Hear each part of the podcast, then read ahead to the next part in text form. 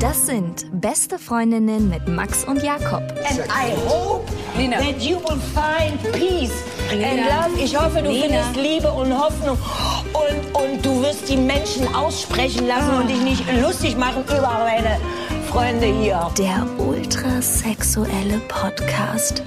Präsentiert von Mit Vergnügen. Bist du mal langsam fertig? Ich bin, ich bin fertig. Ich bin bere allzeit bereit. Fanlein Fieselschweif. Oh Gott, oh Gott, oh Gott. Herzlich willkommen zu Beste Freundinnen. Und ihr hört's ja, ne? Die Ariana ist wieder da aus Herrengedeck. Wer kennt sie nicht? Nee, Du bist ja schon eine totale Berühmtheit in Brandenburg. Ich gehöre mittlerweile zu eurem Equipment dazu. Ja, und das heißt natürlich, der liebe Max braucht noch etwas Zeit. Langsam werde ich so richtig ungeduldig und mit der Ungeduld kommt bei mir auch immer wütend sein. Kennst du das? Wenn man, wenn sich so Ungeduld in, in so ein Wüterich umkehrt? Aber ich glaube, das ist so eine Persönlichkeits- oder Charakterfrage, ne? Ja. Wenn man ein ungeduldiger Mensch ist, dann macht einen das auch wütend. Ich habe Freunde, die sind da total tiefenentspannt. Mit Ja. denen stimmt, glaube ich, was nicht. Ich bin ein richtig ungeduldiger Mensch. Und darum soll heute auch das Hauptthema sein, warum Geduld beim Dating so wichtig ist. Und das kann man abstrahieren auf mehrere Situationen. Ne? Das mit dem lieben Max ist ja auch so eine Art Dating-Situation. Ich, mich macht das wirklich langsam richtig zornig. Also erst war ich total verständnisvoll, die ersten Wochen. Und jetzt schwappt das langsam über in den Zorn und ich denke mir, ey, fick dich ins Knie und verpiss dich einfach. Ja, leider bist du bei eurer Dating-Situation in der wirklich beschisseneren Situation, weil du ständig darauf warten musst, dass er sich meldet und er dich so ein bisschen zappeln lässt. Ja, ganz genau. Ganz ehrlich, Jakob, ich glaube, er hat eine Affäre. Ich glaube, er hintergeht dich ein bisschen. Ja, vielleicht mit seiner Freundin. Nee, also ich meine, die ist ja nicht dagegen, dass das weitergeht, aber mal gucken. Es braucht noch ein bisschen Zeit und dazu gleich mehr. Noch so ein paar Kleinigkeiten. Ihr wisst ja, das Buch kommt am 25.08. raus. Mich nervt es langsam auch, dass ich das mal so sage. Soll ich es für dich sagen? Sag du es mal. Ihr wisst ja, das Buch kommt am 25.08. raus. Oh, mich würde das tierisch nerven, wenn das auch jemand so sagt. Und äh, wenn ihr es nicht verpassen wollt, äh, die Lesereise dazu, dann auf Facebook könnt ihr uns liken, dann ähm, werdet ihr ganz, ganz sicher davon erfahren. Und wir posten da jede Woche auch einen ganz schönen Spruch. Ist dir das schon aufgefallen? Nee, ich wollte dir gerade noch sagen, dass du vielleicht an dem Vokabular ein bisschen was ändern musst, damit es attraktiver wirkt, weil Lesereise, da denke ich sofort an Florian Silbereisen. Oh, das wär schön, wenn Sag doch dazu wär. irgendwie sowas wie eine, die Actionlesung zum Buch oder so. Ja, das wird wirklich eine Mischung aus. Es wird nicht nur eine Lesung zum Buch, sondern man kann seine eigenen Beziehungsthemen mitbringen, seine eigenen Fragen und die werden dort live, live beantwortet, allerdings anonym. Und wie der Modus funktioniert, das habe ich letztes Mal verraten. Das äh, bleibt für alle, die heute das erste Mal hören, ein Geheimnis. Und ihr beantwortet die Fragen nicht nur live, sondern live, live. Live, live. Live, live, alles klar. Mhm. Live, live. Also genau dann. Ja, Wenn, da, wo die. Regel passiert, Mhm. passiert's. Über iTunes-Kommentare freuen wir uns auch immer sehr. Und da kommt nicht nur Positives, sondern auch äh, viel Negatives. Also bei meinem Podcast Herrengerät kommt eigentlich nur Positives. Das stimmt nicht, das kann ich mir nicht vorstellen. Euren Podcast gibt es jetzt auch auf Spotify, ne? Ganz genau. Und Ich habe nämlich hier mal aus euren iTunes-Bewertungen eine rausgesucht. Und der Titel verrät vielleicht schon einiges. Schlechtester Podcast, den ich je gehört habe. Aber ist nur dezent. Ist nur ein dezenter Hinweis. Da weiß jemand, äh, wie man konstruktive Kritik übt. Und ich höre aus dem Kommentar heraus, dass er von einer Frau sein müsste. Mhm. Er lautet. Ich verstehe überhaupt nicht, warum der Podcast so gute Bewertungen hat. Nicht nur langweilig und einfallslos, sondern auch unglaublich sexistisch. Wer den Podcast lustig findet, scheint echt nicht sehr gebildet zu sein und slash oder einen Dreck auf Gleichberechtigung von Männern und Frauen zu geben. Ruhig, Brauner, ich bin doch jetzt da. Ich habe mir mehrere Ausschnitte angehört, um sicherzugehen, ob das vielleicht nicht So nur ein Ausrutscher Eine war. Forscherin ist das. Achtung, und jetzt kommt sie auch gleich zu einem Fazit. Nein, war es nicht. Ich bin echt froh, dass ich keine Männer wie euch in meinem Leben habe, sondern nur solche, die mich respektieren und als gleichwertige Person ansehen. Aber Hauptsache, jeder freut sich, dass ihr so, Gänsefüßchen, authentisch seid. Wow. Also ich muss sagen, ich bin froh, dass ich Jakob in meinem Leben habe. Ich weiß Ja. nicht, ob ich ihn als Mann bezeichnen würde, aber es ist schön, ihn zu haben. Wie bitte? Ich bin der männlichste Mann, den du kennst. Boah, das geht ja runter wie Öl. Ich, ich danke dir für diese schöne Kritik. Sehr, sehr gerne. Respekt vor Frauen. Alter Schwede, als ob wir keinen Respekt vor Frauen haben. Ey, Ganz ehrlich, du kennst ja den Podcast zu Genüge, ne? Ich kenne euren Podcast sehr gut, ja. Findest du, wir sind respektlos Frauen gegenüber? Naja, also du, du, sagen wir es mal so, du warst ja jetzt so fünf Jahre lang auf der Jagd und da manchmal auch nicht so rücksichtsvoll. Hast du dich nicht sogar selber mal als Seelenficker bezeichnet? Weiß ich nicht. Ja, okay. Deswegen kann ich es ansatzweise verstehen. Aber ich finde dich eigentlich sehr respektvoll. Vorhin zum Beispiel, als ich deinen Küchenboden sauber machen sollte, hast du dich danach sehr nett bedankt. Ja, ich kann nur sagen, irgendwann kommt alles wieder zurück. Also wer Karma als, strikes back. ja, voll. Wer als Mann bisschen rücksichtslos durch die Welt geht, irgendwann kommt es wieder zurück. Und ich kann nur sagen, es wird einen mit voller Wucht treffen. Bei mir ist es ja gerade so. Und ähm, das ist wirklich heftig. Also durch die Beziehung, die ich gerade lebe, merke ich eigentlich erst, was ich auch gemacht habe in den letzten fünf Jahren und wie ich auch Frauen gegenüber war. Ich muss schon sagen, dass ich immer respektvoll Frauen gegenüber war. Aber sobald du weißt, dass sich eine Frau in dich verliebt hat und du ganz genau weißt, dass du gar keine Gefühle hast für die, aber dieses warme, wohlige Gefühl ausnutzt ein Stück weit, weil du dich einfach auch als Mann geborgen fühlen willst und natürlich auch äh, Sexualität schön findest und es schön findest, mit einer Frau zu kuscheln, nutzt du die Frau ja eigentlich schon aus. Ne? Naja, nur finde ich, wenn man ihr was vorspielt, was nicht vorhanden ist oder sie einen direkt drauf anspricht und man sagt, ja, ja, ja, also du bist die Liebe meines Lebens. Ja, und das habe ich nie gemacht, geht's also- nur um Ui, ui. um Sexen. Ja, das ist so schwierig. Also ich bin da auch immer wieder im Zwiespalt, im wahrsten Sinne. Ne? Wenn man mit einer Oh Frau, Auf, ein Witz auf meinem Niveau. ja, wenn man mit einer Frau Tacheles redet, habe ich manchmal das Gefühl, dass sie dann sagt, nee, ist nicht. Ne? Stell dir mal vor, du würdest zu einer Frau gehen oder ein Typ kommt zu dir, du, ich will dich eigentlich nur bumsen. Was würdest du denn sagen? Kommt drauf an. Ja, aber gleich vorneweg so. Dich habe ich gesehen und ich kann mittlerweile innerhalb von 10 Sekunden entscheiden, ob ich von einer Frau mehr will oder mit der nur schlafen will. Und bei dir ist es so, dass ich mit dir nur bumsen will. Ja, okay. Ich Schwierig, glaube, oder? du hast recht, weil ich muss zugeben, selbst bei den Typen, mit denen ich Sex hatte, wo ich gleich wusste, äh, halt im Bett bloß die Klappe, sag nicht zu viel, denn du, du bist nicht gerade mit Intelligenz gesegnet worden, habe ich danach irgendwie war, ist man geknickter, wenn derjenige sich nicht nochmal meldet und es nicht versucht, als wenn er es probiert, obwohl man weiß, man will den eh nicht wiedersehen. Also Mhm. das ist so ein bisschen, ja, es stärkt nochmal so ein bisschen das Selbstbewusstsein, wenn der merkt, der andere hätte schon Bock auf mehr, auch Mhm. wenn man selber gar nicht möchte. Voll, auf jeden Fall. Weil man will ja nicht nur, dass jemand an seinem Körper interessiert ist, an, nur am, am Sex, sondern auch an dem Wesen.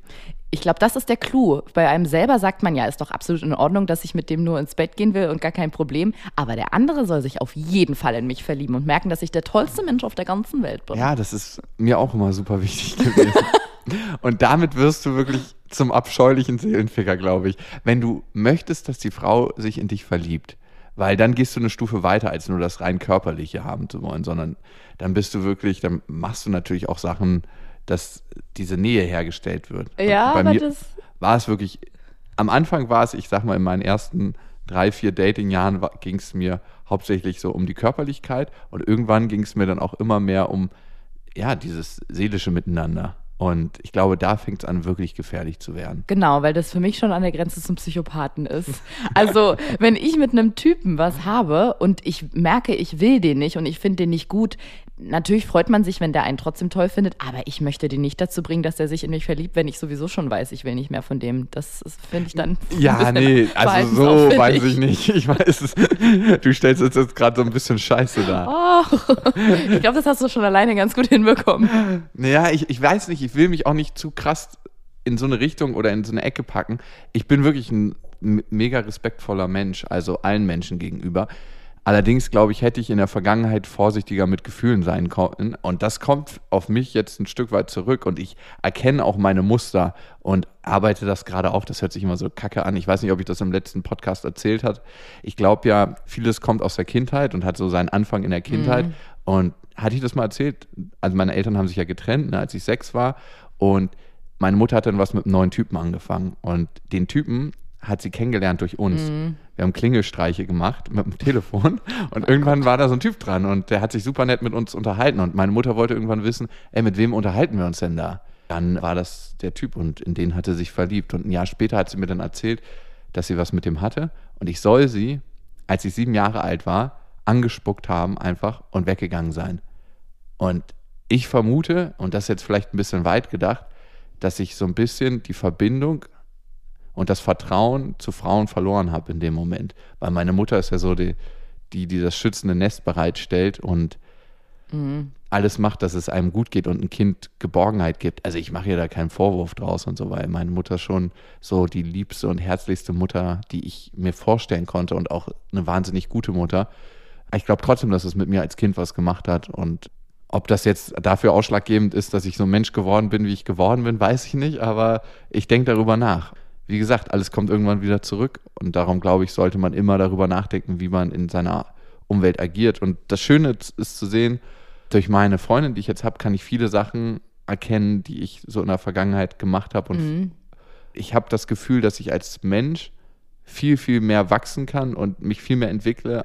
Ich habe ja vorher so ein richtiges gefühlsmäßiges, unbeschwertes Leben geführt. Ne? In dem Moment, wo du eigentlich keine Gefühle für eine Person hast, bist du auch ein Stück weit leichter und unbe unbeschwerter. Ne? Ja, darüber habe ich mich neulich mit einer Freundin unterhalten, ob man sich eigentlich dazu zwingen kann, keine Gefühle zu entwickeln. Finde ich eine sehr interessante Ja, Frage. kann man. Kann man? Ist relativ leicht. Also für mich war es immer relativ leicht. Schwieriger ist, ob man sich dazu zwingen kann, Gefühle für eine Person zu entwickeln.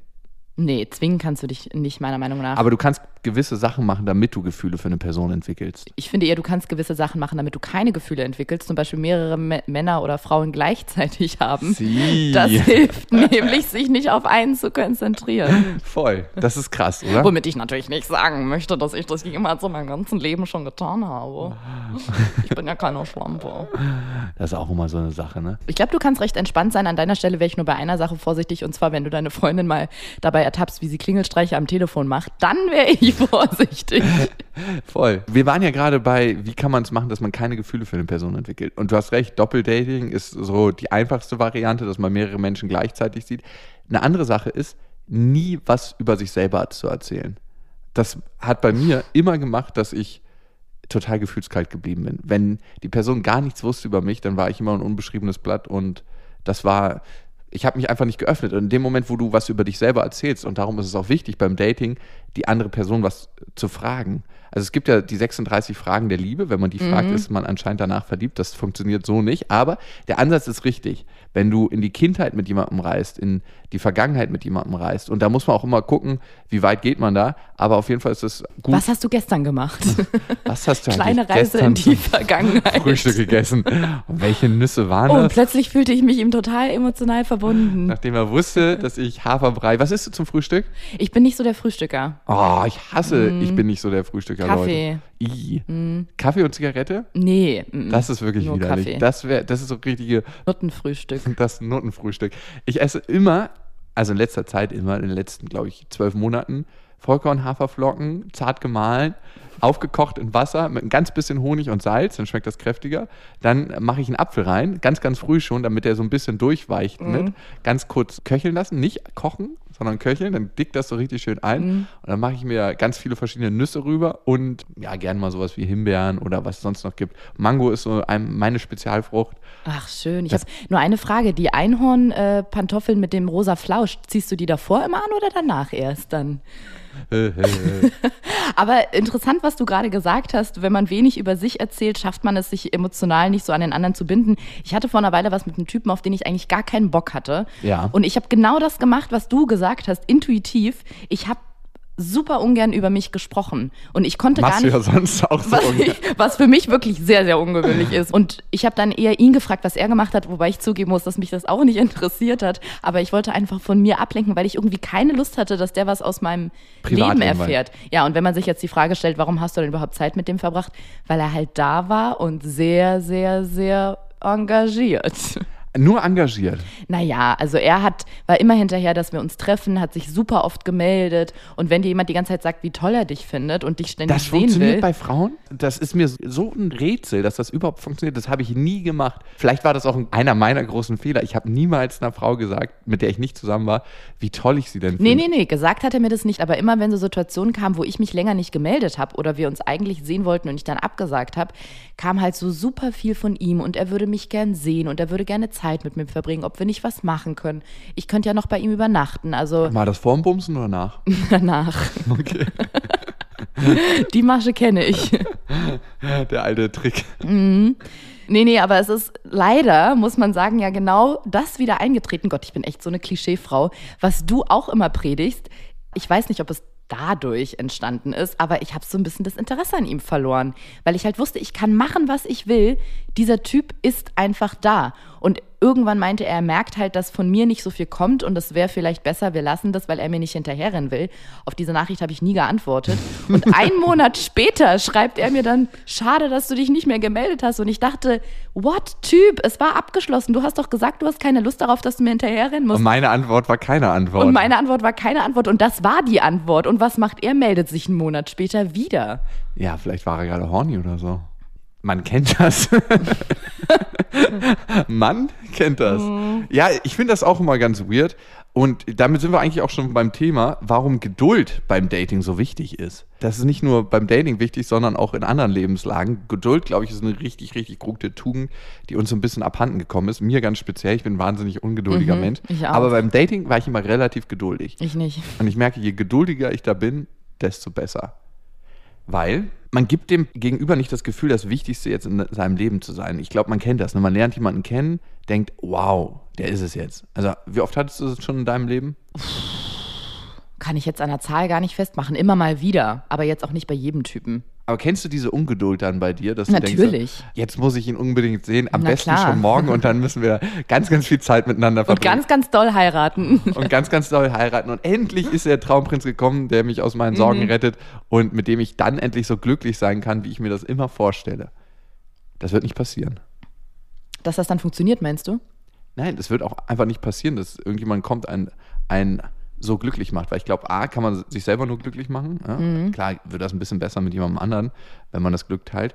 Und B, knüpfst du wahnsinnig viele Erwartungen an den und entwickelst so eine Neediness, Ja. sage ich mal. Und das merkt der, das Gegenüber natürlich. Jeder erwartet ja von seinem Partner, das ist ja das Kuriose, der macht mich ein bisschen glücklicher und ich mache ihn ein bisschen glücklicher. Und in dem Moment, wo ich all meine Erwartungen an jemand anders knüpfe, merkt der Partner das und denkt so, okay, wenn er sein ganzes Leben auf mich ausrichtet, was hat er denn eigentlich? Wenn er wirklich gar nichts mehr zu tun hat auf einmal und immer Zeit hat für mich und sich immer treffen will, dann ist es so ein bisschen so, als ob ich der Heilsbringer bin und ich die ganzen Möglichkeiten mitbringe und ich quasi für das Glück sorge und ähm, was kann der mir dann geben? Dann ist es nicht mehr ein Austausch auf Augenhöhe und darum glaube ich, ist das so gefährlich. Total. Also ich glaube schon, dass ein Partner einen glücklicher machen kann Mhm. und noch so ein bisschen, das ist so ein bisschen wie du fährst in Urlaub und alles ist super schön und dann findest du 100 Euro auf der Straße. Du musst nicht diese 100 Euro auf der Straße finden. Dein Urlaub wäre auch so toll, aber hey, ganz ehrlich, wenn du sie findest, ist noch ein bisschen cooler, Bückst du dich oder? auch mal einer gefährlichen ein Gegend. kleines bisschen cooler. Und genauso ist es, finde ich, wenn man einen Partner findet, der einen irgendwie glücklich macht. Es sollte auch ohne funktionieren. Das ist, glaube ich, wichtig, genau, dass man auch so glücklich ist mit seinem Leben. Aber wenn dann noch einer dazukommt, kann man schon glücklicher werden. Man Mhm. sollte nur nicht sein komplettes Glück an jemanden binden. Ja, meine Mutter sagt immer, wenn man über Beziehung nachdenkt und ob eine Partnerschaft gut funktioniert, ist es, bin ich glücklicher mit dem Partner oder ohne? Und wenn man merkt, okay, ich bin ohne eigentlich glücklicher, dann ist es ein gutes Indiz, Schluss zu machen. Nichtsdestotrotz gibt es natürlich auch Krisen, die man überleben kann und äh, überleben sollte. Aber wenn man das merkt, ähm, ja, meinte sie immer, hau ab, trenn dich. Hattest du das schon mal, dass du dich zu stark auf den Partner ausgerichtet hast? Was? Ich? Nein, davon habe ich noch nie gehört. Nur gelesen und in Filmen äh, gesehen. Nee, natürlich. Also ich glaube, gefährlich wird es immer dann, wenn man so gewisse Wünsche auf jemanden projiziert und das selber nicht merkt. Also manchmal bildet man sich zum Beispiel bei Menschen ein, ja, also das ist jetzt genau der Richtige. Das ist einer, nach dem ich schon immer gesucht habe und der erfüllt eigentlich alles, was ich für Ansprüche an einen Partner habe. Ist es aber gar nicht. Der ist einfach nur in dem Moment da und erfüllt vielleicht einen dieser Ansprüche. Und dann bildet man sich ein, dass der perfekt zu einem passt und sieht überhaupt nicht, dass es in Wirklichkeit ganz, ganz anders ist. Krass, wie das kommt. Ne? Menschen Mhm. sind so oft eine Projektionsfläche für das, was man Wie ein Kino, eigentlich hat. wie Ne? eine Kinoleinwand. Wie so eine Projektorleinwand, wo man Genau. selber die Wünsche ranschmeißt. Und damit verpasst man es auch manchmal, den anderen Menschen richtig zu erkennen. Und das geht dann so nach ein paar Monaten oder nach einem Jahr oder nach anderthalb oder zwei, erkennt man den vielleicht dann besser und merkt, okay, alter Schwede, wo bin Mhm. ich hier? Auf wen habe ich mich da eigentlich eingelassen?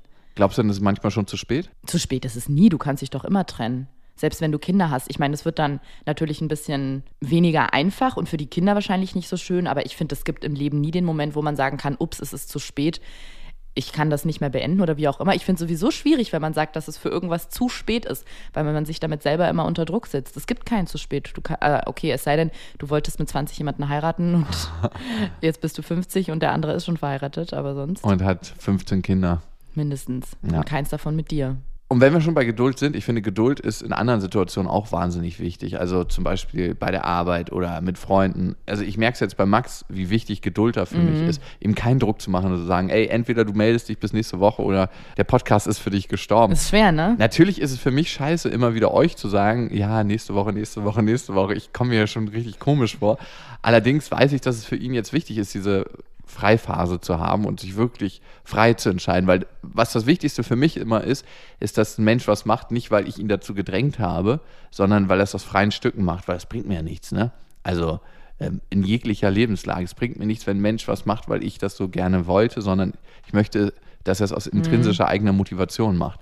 Und dafür ist Geduld ganz wichtig. Ich kann mich da auf jeden Fall noch sehr, sehr dran üben. Aber es ist über die Jahre besser geworden, auch so mit Jobangeboten. In meinem Job ist es ja so, dass ich viele Angebote kriege, die Hälfte davon klappt so. Ne? Jetzt ist mal das rosa-rote, ja, das wird geil und das machen wir dann so und so und so.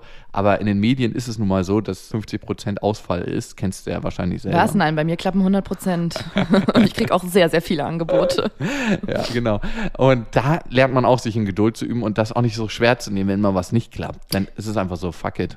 Also sich selber so in Geduld so ein bisschen zu schulen und zu trainieren, finde ich relativ schwierig. Ich glaube, manchmal hilft es, wenn man so kleine Tricks nimmt, zum Beispiel sich auf andere Dinge zu fokussieren. Dann ist man vielleicht gar nicht geduldig, aber man lenkt den Fokus weg von dieser einen Sache, auf die man gerade so fixiert ist und dadurch wird so eine Art Geduld vorgetäuscht, weil du einfach dich auf was anderes konzentrierst und die Sache, die dich eigentlich beschäftigt, so ein bisschen ruhen lassen kannst. Ja, vorgetäuscht weiß ich noch nicht mal. Ich finde das genau richtig. Also dadurch, dass du den Fokus von dieser einen Sache wegnimmst, nimmst du auch die Wichtigkeit aus der Sache ein Stück weit.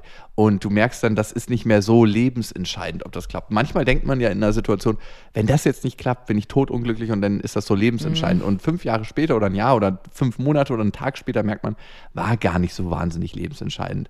Also wie Sachen einen nicht so wahnsinnig viel glücklicher machen, machen Sachen einen auch nicht so wahnsinnig viel unglücklicher. Das haben Studien erwiesen. Zum Beispiel Todesfälle. Ne? Studien haben erwiesen, dass Leute, das ist krass, ne? Aber laut Studien sind Leute ein halbes Jahr unglücklicher und kehren dann zu ihrem Normallevel zurück. Also an Glücksempfinden. Also das heißt, unser Glücksempfinden bleibt so ziemlich immer gleich. Ja, so, ich weiß, aber das, der Mensch ist ja auch darauf ausgerichtet und hat so ein Bestreben danach, glücklich zu sein. So alles andere wäre ja selbstzerstörerisch. Ich glaube, dass nur bei Depressionen diese Waage so ein bisschen aus dem Lot geraten ist und da der Körper es nicht mehr schafft, so aus eigenem Antrieb, sich in Richtung, ich will nach Glück streben zu bringen. Aber ansonsten sind Menschen ja darauf ausgerichtet, immer zu versuchen. Ja, aber so anstrengend. Weißt du, also was mich wirklich am meisten nervt, ist das Streben nach Glück. Also es ist doch wirklich nervig. denn Wir richten, Da gibt es einen ganz tollen Film. ja, Der heißt doch so. aber wir richten ja alles in unserer Gesellschaft eigentlich nur auf dieses, äh, wie bin ich endlich glücklich? Und wenn man was so hart sucht, dann ist es wie die Brille, die man aufhat und äh, nicht sieht, dass man die ganze Zeit die Brille schon aufhat. Ja, das Ein- stimmt. Einfach mal machen. Was gut hilft, ist zum Beispiel nackt in der Spree baden am Freitagabend. Es gibt so ein paar Sachen, die machen garantiert Ach, glücklich. deswegen hast du untenrum gerade nichts an. Ich habe Genau. mich schon gewundert. Nackt, nackt einen Podcast aufzeichnen macht auch glücklich. Was macht dich sonst noch so glücklich? muss ich wirklich sagen, ist gerade aktuell ganz groß Thema gutes Wetter und Sonne, so bescheuert und mädchenhaft es klingt. Aber ich merke das bei mir so extrem. Sobald das Wetter schöner wird und die Sonne rauskommt, ist man einfach viel, viel glücklicher. Ja. Ich habe neulich mit einer Freundin darüber geredet, dass sie meinte, wenn man mit jemandem ein blödes Thema hat und man muss irgendwas klären und man trifft sich abends mit dem, dann ist das alles viel schwerwiegender und viel dramatischer. Während wenn du dich mit demjenigen tagsüber auf einen Kaffee in der Sonne triffst, ist plötzlich alles gar nicht mehr so Also Schluss schlimm. machen immer nur tagsüber. Ja, in der Sonne. und Hey! danach fallen sich beide lachend in die Arme. So, ich fand dich eh nie geil, toll, tschüss. Ich dich auch Leben nicht. noch. Geil. Was mir auf jeden Fall hilft, ist ähm, Lächeln.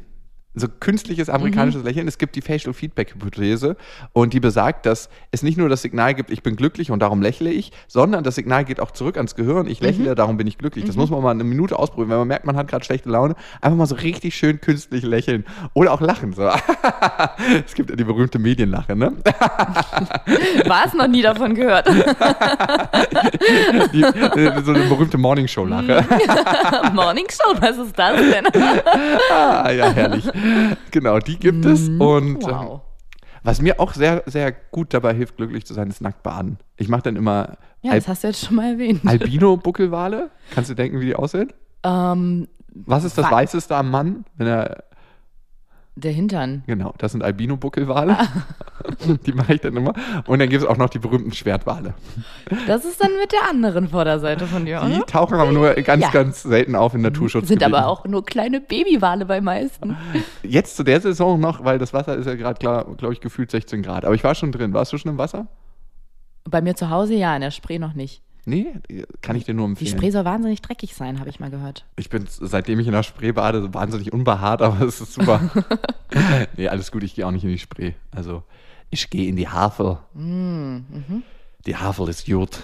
So, jetzt wollen wir uns noch mal ein paar Hörermails widmen, finde ich. Wir haben wieder so wahnsinnig viele bekommen. Beste Freundinnen at mitvergnügenue.com könnt ihr uns immer schreiben. Für mich ist es wirklich was Besonderes, dass ich merke, das, was wir hier sagen und erzählen, dass das euch erreicht und dass ihr darüber nachdenkt. Für mich ist es so ein krasses Konstrukt. Ne? Also ihr schenkt uns ja 45, 50, eine Stunde eurer Zeit plus Wenn ich da bin, eher zweieinhalb Stunden. ja, plus die Zeit, wo ihr darüber nachdenkt, was wir sagen. Und das ist äh, wirklich ein, ein cooles, cooles Gefühl. Und ich wertschätze das. Und wenn ihr was habt für uns, schickt uns das gerne. Willst du mal loslegen? Sehr gerne. Wir haben hier die Nachricht von einer anonymen Frau. Zumindest hat sie euch aber übermittelt, dass sie eine Frau ist, 32 Jahre alt. Und erstmal beschreibt sie euren Podcast Beste Freundinnen als so ein bisschen zwei Seelen. Ein Teil von euch ist so ein bisschen der narzisstische, perfektionistische. Mhm, Das ja, ist, wer genau, könnte das, sein? Ist, ähm, Max. Ja, ganz bestimmt. Und der andere so ein bisschen romantisch auf der Suche nach einem Sinn, aber dabei auch mehr realistisch. Und Das bin ich. das bist du, genau. Und der Grund für ihre Nachricht an euch ist, dass sie Erfahrungen gemacht hat mit einem sogenannten, ich glaube, das Wort habt ihr beide ja erfunden, du und Max, mit einem sogenannten Seelenficker. Aha. Deswegen ist sie auch auf eurem Podcast quasi hängen geblieben, weil in der ersten Folge, die sie von euch gehört hat, habt ihr über diesen Seelenficker geredet. Also jemand, der versucht, den Partner so emotional extrem an sich zu binden, obwohl er eigentlich gar nicht verliebt ist und das Ganze nur ausnutzen will. Krass, so eine Menschen. Schlimme Menschen gibt es, Jakob, auf dieser Welt, ne? Schlimme Menschen. Und jetzt ist ihre Frage, und die finde ich zu gleichen Teilen interessant und verstörend.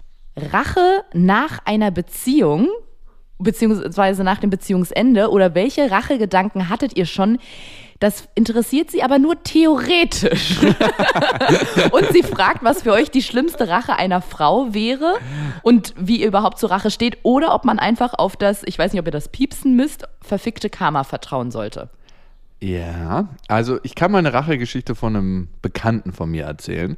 Da hat die Freundin von ihm, die aktuelle, mit der er zusammen war, also die Ex-Freundin jetzt aber mittlerweile, mit ihrem Fitnessstudio-Trainer gebumst. Ne? Und der Typ hatte auch eine Freundin. Und mein Bekannter hatte sich dann zur Aufgabe gemacht, die Freundin von ihm rumzukriegen. Und er hat wirklich alles gemacht und er hat alles gegeben und er ist so ein richtig Das krasser krass. Charmeur und Player. Also wirklich unglaublich. Also alles aufgefahren, was geht. Und er hat es zum Schluss auch geschafft, Wirklich? Hat ein Foto von den beiden zusammen gemacht, war irgendwann dann in dem Fitnessstudio, wo der Typ gearbeitet hat, der mit der Freundin von ihm, mit der Ex-Freundin geschlafen hat und war so auf dem Pissoir neben ihm, hat das Handy rausgeholt und meinte so, hey, kennst du die hier? Okay, das ist richtig krass. Und ich Das muss leider richtig- sagen, richtig gut. Aber auch richtig krank eigentlich. Ne? Der hat Ja, sechs Monate genau. investiert. Okay, das ist wirklich ein bisschen, das ist schon fast gestört. Ich weiß auch nicht, was ihn da geritten hat. Aber Na, sie. ich glaube, es war umgekehrt. Ich weiß es nicht, aber ich finde, also ich fand das super krass, wie viel Zeit er da investiert hat und Mhm. warum auch. Vor allem in den sechs Monaten, wo er sich so Mühe gegeben hat, die Freundin von dem Fitnesstrainer rumzukriegen, war er da überhaupt noch mit seiner eigenen Ja. Freundin zusammen? Okay, ja. Ich glaube, das war so das Abschlussding, das war der Trennungsschmerz, wie er sich so richtig Mhm. von ihr verabschieden konnte. Ich habe es nie verstanden, aber er meinte, das machen zu müssen. War dann, glaube ich, erledigt. Dann war Touché, wir sind quitt. ich kapiere sowas nicht. Ich bin nicht so einer, der sich recht an Frauen. Allerdings muss ich auch sagen, mir ist einmal so liebestechnisch nur was richtig krasses passiert. Da hat mein bester Freund damals mit der Frau geschlafen, mit der ich damals zusammen war. Und Ups. da war ich so geplättet von dem Gefühl, dass ich gar nicht so in der Lage war. Ich hatte kurz überlegt, ob wir uns jetzt prügeln sollten oder ob, Oder totstreicheln. oder ob irgendwie eine körperliche Handgreiflichkeit. Aber ich strafe Leute dann immer mit Ignoranz ab. Mhm. Also, dass ich mich nicht mehr bei denen melde, beziehungsweise einfach, dass sie aus meinem Leben verschwinden. Weil ich merke, so eine Leute, wenn die sowas mit mir machen, dann möchte ich keine Energie mehr darauf verwenden, in irgendeiner Weise mich mit denen zu beschäftigen. Und darum war ich noch nie so ein Rachemensch. Und sie hat die ganze Wohnung mit Kresse eingestreut. Das habe ich schon mal gehört von jemandem. Ja, muss dann eine Top-Story sein. Und hat halt schön gegossen und als er wieder kam, war überall so ein richtig schöner Kresseteppich und du kannst natürlich alles wegschmeißen, wenn das so eingesaugt ist und die Couch und alles. Aber weißt du mit Sicherheit, dass sie das gemacht hat? Ja. Weil es kann sein, dass ich oder vielleicht auch einfach nur eine Bekannte von mir tatsächlich auch mal sich gefragt hat, wie kann ich mich an einem Typen rächen und vielleicht das dann gegoogelt hat. Also diese Bekannte von mir natürlich, nicht ich. Und die ist dann unter anderem, habe ich gehört von ihr, auf diese Geschichte mit der Kresse gestoßen. Mhm. Ja, du, das weiß ich nicht. Ob da, irgendwo muss ja die Geschichte ihren Anfang genommen haben. Was war denn deine krasseste Rachegeschichte? die ich selber betrieben habe. Also ich muss sagen, ich bin jetzt nicht so der Rachetyp. Nicht, dass es in meinem Leben nicht schon Männer gegeben hätte, die sich arschig verhalten haben. Aber ich bin nie an den Punkt geraten, wo ich gesagt habe, und dafür muss ich mich jetzt an demjenigen rächen. Also es gibt Dinge, die passieren einfach, auch wenn sie blöd laufen. Aber ich finde es fast schon ein bisschen kindisch, dann zu sagen, und jetzt mache ich was ganz Böses, was dem anderen schadet oder wehtut oder was er richtig, richtig doof findet. Also klar, wenn irgendwie eine Beziehung auseinandergeht oder man betrogen wird oder wie auch immer, es ist immer scheiße. Aber sich dann hinzusetzen und zu sagen, jetzt räche ich mich an demjenigen, weiß ich nicht, ob das so der richtige Weg ist. Ich hatte einmal, da war ich aber auch noch recht jung, einen Freund, der sich dann von mir getrennt hat für seine Ex-Freundin wieder und mit der zusammen war. Und da war es tatsächlich so, dass ich so verletzt davon war, dass er mich hat sitzen lassen für sie, dass ich gedacht habe, okay, ich muss dem irgendwie jetzt richtig schaden. Und ich hatte damals, der hat Musik gemacht, war Musiker und hatte Bilder von sich auf seiner Internetseite, die ich gemacht habe. Wir sind da mit einer sehr, sehr teuren Spiegelreflexkamera durch Berlin gezogen und haben an den coolsten Locations Oh, Bilder gemacht. Und ich wollte, dass er diese Bilder wieder von der Seite runternimmt, damit er quasi auf seiner Seite keine Fotos mehr hat und sich irgendwie darum kümmern muss, wie Oh er wieder Gott, gute ey. Fotos bekommt. Und dann habe ich eine E-Mail-Adresse angelegt, eine, so eine Free-E-Mail-Adresse, wo aber der Anbieter so klang, als könnte es auch ein Nachname sein. Und da habe ich mir den Namen eines Anwalts ausgedacht, der dann so klingt.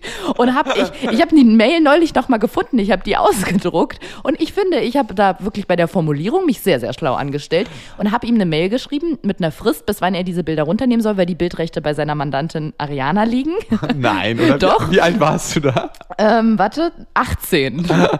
und nach zwei Wochen waren diese Bilder immer noch nicht runter und dann habe ich ihm angedroht, dass wir gerichtlich dagegen vorgehen müssen, wenn er diese Bilder nicht runternimmt, da es sich um eine Datenschutzbruch, was weiß ich was handelt. Hast du dann rausgesucht aus dem Internet? Zwei Tage später waren die Fotos runter. Oh Gott, Und da muss ich sagen, das hat mich richtig, richtig gefreut. wie armselig. Ich hatte damals sehr begrenzte Möglichkeiten und wollte irgendwie meinen emotionalen Schmerz in etwas anderes lenken. Geil. Hat funktioniert. Mir ging es ein bisschen besser. hat's ja, mir ging es ein bisschen besser, weil ich gesehen habe einfach, das schadet ihm in dem Sinne, dass er jetzt halt einen super hohen Aufwand hat, indem er sich einfach um neue Pressefotos kümmern muss. Mhm. Die waren schon ganz gut gemacht. Ich hatte die auch bearbeitet und alles. Und natürlich, weil wir damals zusammen waren, hat er das alles umsonst bekommen. Und deswegen dachte ich, ja, Freundchen, jetzt such dir mal den nächsten Dummen. Lass doch deine neue, deine Ex-Freundin, die jetzt Oh. wieder deine Freundin ist, die Bilder machen und bearbeiten. Geil. Aber gut. ja, ich würde tatsächlich fast sagen, aus dem Alter bin ich raus. Aus Rache allgemein. Mhm. Ich weiß nicht, ob man sich da ganz raus befreien kann. Manchmal denkt man schon nochmal, dass man mit einem Feuerwerfer irgendwie in eine Wohnung gehen muss und dann die Wann hast du dich denn das letzte Mal wirklich an jemanden gerecht? Erinnerst du dich daran? Ich ehrlich gesagt nicht. Für mich gibt es ein paar persönliche Sachen, aber das ist nicht wirklich Rache. Aber ich wüsste, wenn sich jemand an meiner Familie vergreift oder so, dann würde ich schon, glaube ich, zu anderen Maßnahmen tendieren. Aber es war auch noch nie so richtig notwendig. Mhm. Also ich weiß, dass ich mich nicht verarschen lasse von Leuten.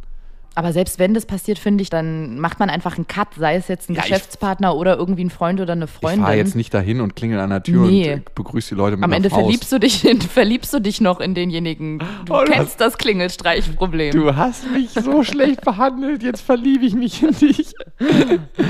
Also, ich hoffe, wir haben W32 ein bisschen weitergeholfen mit den Rachegeschichten. Also nur mal hypothetisch. Mhm. don't do falls- it, darling, don't do it. Kommen wir zur nächsten Hörermail. Kommt von äh, Wyoming. Wir haben die jetzt mal anders genannt, aber die hat auch einen Bundesstaatennamen aus Amerika. Und ich dachte die ganze Zeit, ey, geiler Name. Und Ariana meinte einfach nur so, oh no, so kannst du niemals dein Kind nennen. Eine Mail über die tiefsten Gefühle und Gedanken an zwei Unbekannte. Wow, wie ist das bloß passiert? Dennoch, here I am. Fast 22 und wenn ich nicht in der Uni bin, dann bin ich mit Freunden auf Reisen oder sportlich unterwegs. Ich bin attraktiv gebildet, aber in manchen Punkten so ein bisschen, ja, später entwickelt. Ich hatte mit 17 meinen Ich ersten bin attraktiv Freund. gebildet und sehr bescheiden. Nein, und hier kommt der Kernpunkt. Sie ist immer noch Jungfrau, jetzt mit 22. Sie ist kein absoluter Beginner, ich mag das Wortspiel, sondern eigentlich ganz normal. Also sie hat schon oft Dates gehabt und sie war dann aber immer so, dass sie wollte, dass sie jemand wirklich mag und ihre Persönlichkeit, nicht nur wegen des Körpers, ein Abend aus Geilheit oder oder. Jetzt ist die Frage, wie wirkt jemand, der 22 ist und noch Jungfrau ist, auf Männer? Ist das so eine in die Jahre gekommene Jungfrau, die man meidet? Oder die man knacken will. Macht die das unattraktiv oder sonderbar?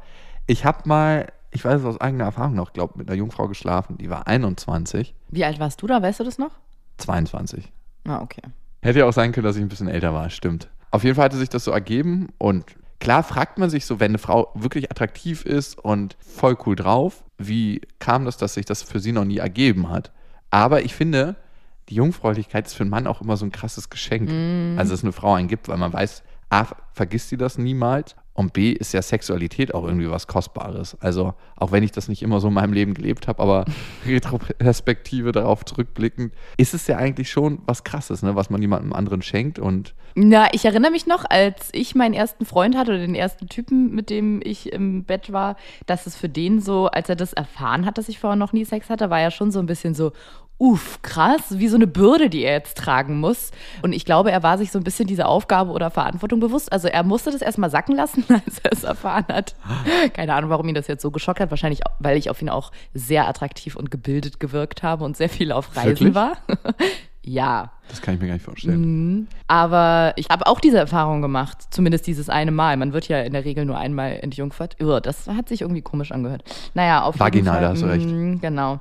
Auf jeden Fall war das für ihn schon krass, irgendwie das zu wissen. Aber mich würde interessieren, das können wir natürlich jetzt leider nicht mehr erfahren, ob Wyoming, hast du sie, glaube ich, genannt, Ja. unsere Hörerin, eure Hörerin, woran es bei Wyoming gelegen hat, dass sie bis jetzt nie in die Situation gekommen ist. Oder Doch, ob sie in der Situation war und es abgeblockt hat. Weil Genau. das finde ich total wichtig eigentlich. Ja, ja, sie war schon öfters in der Situation und ähm, hat dann gem- für sich gemerkt, dass es genau jetzt nicht richtig ist. Und sie meint, das ist ja auch immer der Worst Case für einen Mann. Man hat so einen tollen Tag oder man hat so ein paar tolle Tage, ein paar tolle Dates und dann kommt es dazu und dann sagt die Frau so, ah nee, doch kein Bock. Ja, da ist dann die Frage, will sie dann irgendwann einfach nur, dass sie es hinter sich bringen kann oder will sie wirklich auf den perfekten Typen warten? Ich glaube, sie hatte noch nicht das Gefühl in dem Moment. Nee, natürlich, aber wenn du willst, äh, einfach so, ich möchte jetzt endlich einen Haken dran machen, ich möchte es jetzt erledigen, das muss nicht mit dem Traumprinzen sein. Bei mir zum Beispiel damals war das jemand, in den ich total verliebt war, mit dem ich auch zusammen war und wo es dann gepasst hat. Ich weiß nicht, ob ich das so schlimm gefunden hätte, vielleicht damals, als ich noch jünger war, wenn ich den Typen jetzt nicht so super toll gefunden hätte. So einfach, dass man irgendwann mal so einen Haken dahinter machen Bei kann. mir war es auf jeden Fall eine Hakenaktion. Wirklich? Also, ja. Also ich war mit der Frau mehr oder weniger zusammen und wir hatten uns ein paar Mal gedatet und dann dachte ich mir so, ein paar von meinen Kumpels hatten es schon gemacht und ich dachte mir dann irgendwann so, ach, naja, jetzt probierst du das auch mal. Wie alt warst du? 17, gerade 17 geworden. Und es war richtig, richtig kacke. War es auch ihr erstes Mal? Nee, also ich glaube auch noch nicht mal ihr zweites oder drittes Mal. Das heißt, sie hat dich so ein bisschen an die Hand genommen, wortwörtlich, oder? Also wir haben auf jeden Fall Stellung damals ausprobiert. Also wirklich, es war wie, als ob wir das schon jahrelang gemacht hätten. Also sie hatte es ja auch schon wahrscheinlich ein bisschen länger gemacht als ich. Und Ganz kurze Frage, hat sie am Ende Geld dafür genommen? Nein. Okay. Nee, aber es war auf jeden Fall nicht schön für mich. Also es war wirklich, ich habe mich am Ende gefragt, das hatte ich auch schon mal im Podcast erzählt. Und dafür kaufen sich Männer dicke Autos und machen so einen Larry und versuchen so geil zu sein und Frauen machen sich so schön und Weißt du, was krass ist? Ich, find, ich finde es ist auch irgendwie so ein relativ großes Ereignis im Leben. Es gibt so ein paar Ereignisse, die, ja, der erste Kuss, das erste Oh, Mal, an das erste Auto, das sind alles so Dinge. Ich kann mich an mein erstes Mal nicht mehr wirklich erinnern. Das ist total krass. Warst du betrunken? Nein, ich weiß noch, wo es war natürlich und mit wem, aber an irgendwelche Einzelheiten erinnere ich mich nicht mehr. Dann also und dann, als die K.O.-Tropfen dann angefangen haben nachzulassen, habe ich auch wieder gemerkt, wer das ist, aber ansonsten Filmriss. Du hast nur, oh Gott, oh Gott, oh Gott. Du hast nur noch den Rücken von so drei Kumpels von ihm gesehen. Darüber Genau. macht man keine Witze, das ist nicht schön. Nee, also ich habe mich damals gefragt, auch die Na Male danach, so die ersten zehn Male, auch die Mhm. Male danach mit meiner ersten Freundin, für die ich dann auch wirklich Gefühle hatte, ich konnte auch so die ersten zehn Male gar nicht kommen. Also ich konnte so eine halbe Stunde, dreiviertel Stunde, danach habe ich irgendwann gesagt, so immer Abbruch. Mit so einer, da hast du dir so eine blaue Sirene von der Polizei auf den Kopf gesetzt. Abbruch, Abbruch, Timeout. Das, das führt hier zu nichts. nee, das ist auch, ich glaube, für eine Frau wahnsinnig unbefriedigend, wenn der Mann nicht kommt, oder? Ähm, Ehrlich gesagt, ja, muss ich wirklich sagen, weil Männer schon so ein bisschen den Ruf bei Frauen haben, die können immer, die kommen immer, e egal was ist. Und wenn es nicht passiert, dann muss da schon ganz schön was im Argen liegen.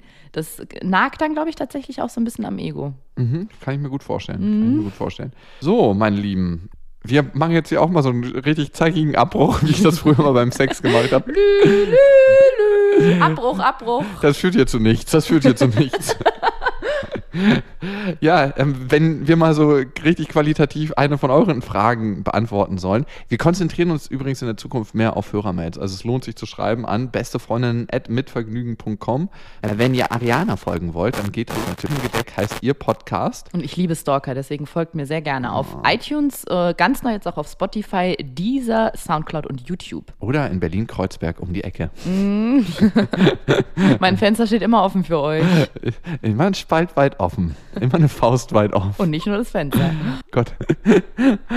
Magst du es eigentlich? Also manche Frauen mögen das ja in der Nacht überrascht zu werden von ihrem Freund. So richtig mit einem harten Glied. Und so, dass man so loslegt und man dabei aufwacht. nee, ich habe da so einen Trick. Ich stelle mich immer schlafend, damit es für den anderen aufregender ist. Ich tue dann so, als hätte ich geschlafen, dann so, huch, was machst du denn da? Wie heißt die Stellung? Die Leiche oder? Ähm, der afghanische Sleeper. Der afghanische Sleeper, ja. wegen deiner Roots. Wegen, meiner, wegen meines Migrationshintergrundes, Genitiv, nicht Dativ. Ja, sehr schön. So, ähm, meine Lieben, ihr könnt uns natürlich auch gerne abonnieren auf äh, Spotify, auf Deezer, auf Soundcloud, auf iTunes. Dann verpasst ihr keine Folge mehr. Und wer sich gefragt hat, äh, ist mein Datenvolumen dann voll? Nein, die Folgen laden immer nur runter, wenn ihr im Wi-Fi seid. Und vor allem, ihr könnt diesen automatischen Download abstellen. Hast du noch eine Empfehlung? So, wir machen ja eigentlich immer so eine Wochen-Challenge oder eine Zwei-Wochen-Challenge mit unseren Hörern. Das ist doch mal eine schöne Challenge für jeden, genau das umzusetzen, worüber wir heute geredet haben. Und zwar, wie man sich selber glücklicher machen kann, ganz aus sich selbst heraus, indem man mal versucht, ich meine, das sind 30 Sekunden am Stück, die man lächeln muss, bis beim Körper ankommt, aha, der Typ oder das Girl lächelt, dann muss ich, muss ich offensichtlich glücklich sein. Das funktioniert tatsächlich. Ihr könnt euer Gehirn und euer Unterbewusstsein austricksen, indem ihr 30 Sekunden einfach mal die Mundwinkel extrem nach oben zieht. Macht es auch gerne auf der Straße. Ich habe in letzter Zeit die Erfahrung gemacht, wenn man auf der Straße wildfremden Menschen zulächelt, die lächeln zurück und aus irgendeinem komischen Grund geht es einem danach besser. Wenn ja, mich auf der Straße jemand anlächelt, voll. ich bin die nächsten ein, zwei Stunden irgendwie immer so ein bisschen so? glücklich. Ja, genau, genau so scheiße, wie du es gerade machst. Macht es mal und könnt ja gerne Jakob und Max, so er denn wiederkommt, mal davon berichten, ob ihr hey. tatsächlich zwei glücklichere Wochen hattet. Er kommt wieder. Ich bin guter Dinge. Wir sind halt gerade in einer Beziehungskrise. Mm. Ich habe auch noch eine kleine Empfehlung, falls ihr die noch nicht gesehen habt, aber ich glaube, die meisten von euch haben sie schon gesehen. Die Doku Cowspiracy. Cowspiracy, hast du schon gesehen? Mm, ich habe davon gehört. Ja, guckt euch die mal an und euer Bild auf die Welt verändert sich ein bisschen. Man muss ja immer vorsichtig sein mit so einem Dokus, weil man ja eigentlich nicht so Bock hat, dass sich das Bild auf die Welt verändert, weil man ja auch gar keinen Bock hat. Also ich habe immer gar nicht so eine Lust, meine Komfortzone zu verlassen. So, ich denke immer, ja, alles ist schon ganz cool, wie ich es so mache. Und dann merke ich, ah, vielleicht ist doch nicht alles so cool, wie ich es mache. Cowspiracy ist auf jeden Fall geil. Ich hoffe, wir hören uns wieder. Bis dahin, ne? einen schönen Abend, eine schöne Nacht, einen schönen Tag, wo auch immer ihr gerade seid. Wir wünschen euch was. Mit Vergnügen präsentiert Beste Freundinnen mit Max und Jakob. Jetzt auch als Abo auf iTunes.